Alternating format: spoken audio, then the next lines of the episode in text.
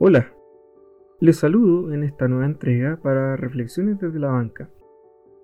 En esta ocasión quisiera reflexionar sobre un problema que es doméstico y que a veces por eso mismo suele ser pasado por alto. Pero tengo la impresión de que es causa de una serie de situaciones adversas en las congregaciones y por lo tanto requiere nuestra atención. Más de alguna vez se habrá oído decir un pastor que la iglesia no es una democracia. Y es verdad. Las iglesias pentecostales chilenas usualmente no funcionan como democracias. De hecho, se han caracterizado por un orden episcopal que con los años se ha vuelto cada vez más fuertemente jerárquico. A nivel de denominaciones, cada cual ha tenido su propio trayecto en cuanto al modo de ordenar el poder asignado a cada grado, habiendo algunas en las que es concentrado en gran medida por la autoridad máxima, dejando escaso margen de acción a los pastores de menor rango. A nivel de iglesia local, ha sido objeto de estudio el cómo las iglesias tienden a un orden que depende casi exclusivamente del pastor. Seamos más precisos. Las congregaciones no solamente no son consultadas por medio de algún mecanismo cualquiera, sino que de hecho ni siquiera se les permite tener la figura de algún representante electo, como por ejemplo oficiales que hayan sido elegidos por la hermandad. Así las cosas, la discrecionalidad del pastor local es tan amplia que la congregación no tiene mucho más que hacer que someterse. Y cuando propone algo, acatar humildemente lo que resuelva el pastor respecto a esa propuesta. Lo cierto es que hasta aquí, con algo de buena voluntad mutua, las cosas pueden funcionar. Sin embargo, todo se complica cuando empieza a haber roces por cualquier razón entre el pastor y sectores de la congregación. O también cuando esta última muestra discrepancias con algún asunto o decisión de la denominación en general. Dado que los cargos son mayoritariamente de confianza del pastor, los hermanos escogidos para esa función se ven atrapados entre sus lealtades familiares y de amistad dentro de la congregación y la lealtad que le deben al pastor como autoridad espiritual. La hermandad, al ver que el pastor hace tal o cual cosa que genera mucha disconformidad, acude a los hermanos en cargos de confianza para que traspasen su mensaje.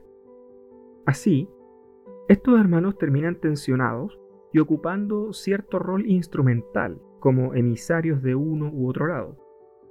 Pero obviamente esto no puede durar para siempre, porque tarde o temprano tendrán que escoger entre el pastor o sus más cercanos. Esto puede ser particularmente insostenible, valga decirlo, para aquellos hermanos de mandos medios que tienen algún anhelo de seguir ascendiendo en la jerarquía de la iglesia local o incluso aspiraciones pastorales, sobre todo porque acatar las órdenes del pastor es una forma para ser considerado y puede garantizar cierto ascenso, ya sea en la iglesia local o también en la denominación. Tomar el lado de la congregación puede parecer deslealtad y traer incluso cierto desprestigio para esta carrera. Evidentemente, este tipo de contradicción también puede existir al interior de la propia jerarquía de pastores en una denominación, cuando se ven enfrentados entre la lealtad a la autoridad máxima y el escrutinio menos complaciente de sus consiervos. Esto es una historia repetida. Cuando las reclamaciones de la congregación no son oídas, los hermanos comienzan a buscar formas de hacer sentir su malestar. Entonces aumenta la típica murmuración. Pero además, hay quienes exploran otros mecanismos, como dejar de diezmar. Las congregaciones empiezan, como se dice, a, abro comillas, cerrarle la mano, cierro comillas, al pastor.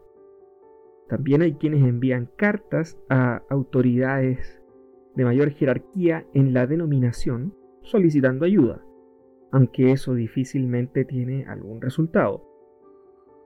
Cuando el descontento ya no tiene solución, hay quienes piensan simplemente en irse a buscar otro lugar donde congregarse. De ese modo, como el pastor es quien toma las decisiones en casi todo orden de cosas, y como él administra la iglesia, y muy importante, como él cuenta con el respaldo de la denominación a la que pertenece, usualmente quienes terminan sufriendo las consecuencias de este tipo de régimen son los propios hermanos invisibilizados. Este tipo de contexto genera malestares que cuando se acumulan evidentemente no terminan nada bien.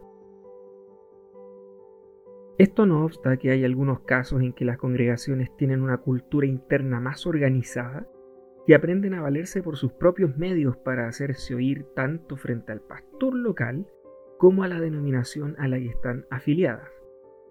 Sobre esto último, son paradigmáticas las situaciones en las que la denominación envía a un pastor a hacerse cargo de una iglesia, pero ella se resiste a recibirlo debido a antecedentes que se tengan de sus administraciones anteriores u otros, forzando de ese modo a la denominación a enviarles a otro pastor. De todos modos, este tipo de caso no es frecuente. En realidad, y como hipótesis, podría decirse que pese a los problemas que comporta el sistema del que hablamos, también es cierto que estamos ante una debilidad clara de los propios fieles pentecostales, los laicos. Me inclino a pensar que puede deberse a una mezcla entre mentalidad fuertemente episcopal, una cultura caudillesca, una sobreespiritualización de la jerarquía pastoral. De aquí, los pentecostales parece que tienden a confiarlo todo en manos de sus pastores sin notar que al hacer eso, abandonan casi completamente la posibilidad de definir posturas frente a las cosas como congregaciones. Además, no existen mecanismos institucionales internos que permitan deliberación. Y entonces, ¿alguien escucha a las congregaciones? La verdad es que casi nadie. ¿Cómo entonces se pueden solucionar los conflictos? Ante la ausencia de instancias formales, institucionales, serias y bien establecidas, no queda más solución que los quiebres insalvables o que la congregación se haga oír fuertemente y se imponga. La verdad es que buena parte de un orden institucional como el descrito descansa sobre una premisa bastante simple, que el pastor es autoridad divina, que la denominación que lo ordenó es dirigida por Dios y que por lo tanto ir contra él es ir contra Dios. Como ejemplo, recientemente oí a un pastor decir en su prédica que, comillas, cuando alguien se va contra la obra, se va contra Dios mismo. Cierre comillas. Eso es todo. Ir contra una denominación es ir contra Dios. Naturalmente, este tipo de cosas pueden referirse tanto a adversarios externos como también internos. Poner resistencia al orden es poner resistencia a Dios. Pero detengámonos un momento y consideremos este punto. ¿Es que acaso los únicos adversarios han de ser incrédulos o fieles también, y digo esto entre comillas, fieles rebeldes? ¿Acaso no puede ser que a veces quien va contra la obra también puede ser un pastor o varios de ellos? O incluso una autoridad máxima? ¿Es que acaso Dios solo puede hablar a través de los pastores? ¿Acaso Dios no puede hablarle a los pastores a través de sus congregaciones? Hay que recordar que los cristianos no viven según el viejo pacto, sino según el nuevo. Eso significa que el Espíritu de Dios es impartido a todos, y no solamente a algunos. Tampoco existe una única tribu que tenga la exclusividad de los asuntos religiosos, como eran los levitas, ni una familia que se le permita acercarse a la presencia de Dios, como lo hacían los sacerdotes de la casa de Aarón. El velo del templo rasgado nos anunció una de las bendiciones del nuevo pacto, que es el sacerdocio universal del creyente, las escrituras nos enseñan que todos los creyentes son, abro comillas, linaje escogido, real sacerdocio, nación santa, pueblo adquirido por Dios, cierro comillas. Eso es primera de Pedro, capítulo 2, versículo 9. Por lo tanto, el pastor no es un levita, sino un sacerdote más en medio de un pueblo de sacerdotes. Cuando las autoridades degradan su autoridad con sus acciones, cuando menoscaban su propio oficio al ignorar a quienes están llamados a servir, su credibilidad inevitablemente baja. Y mientras más baja, el conflicto más se acentúa.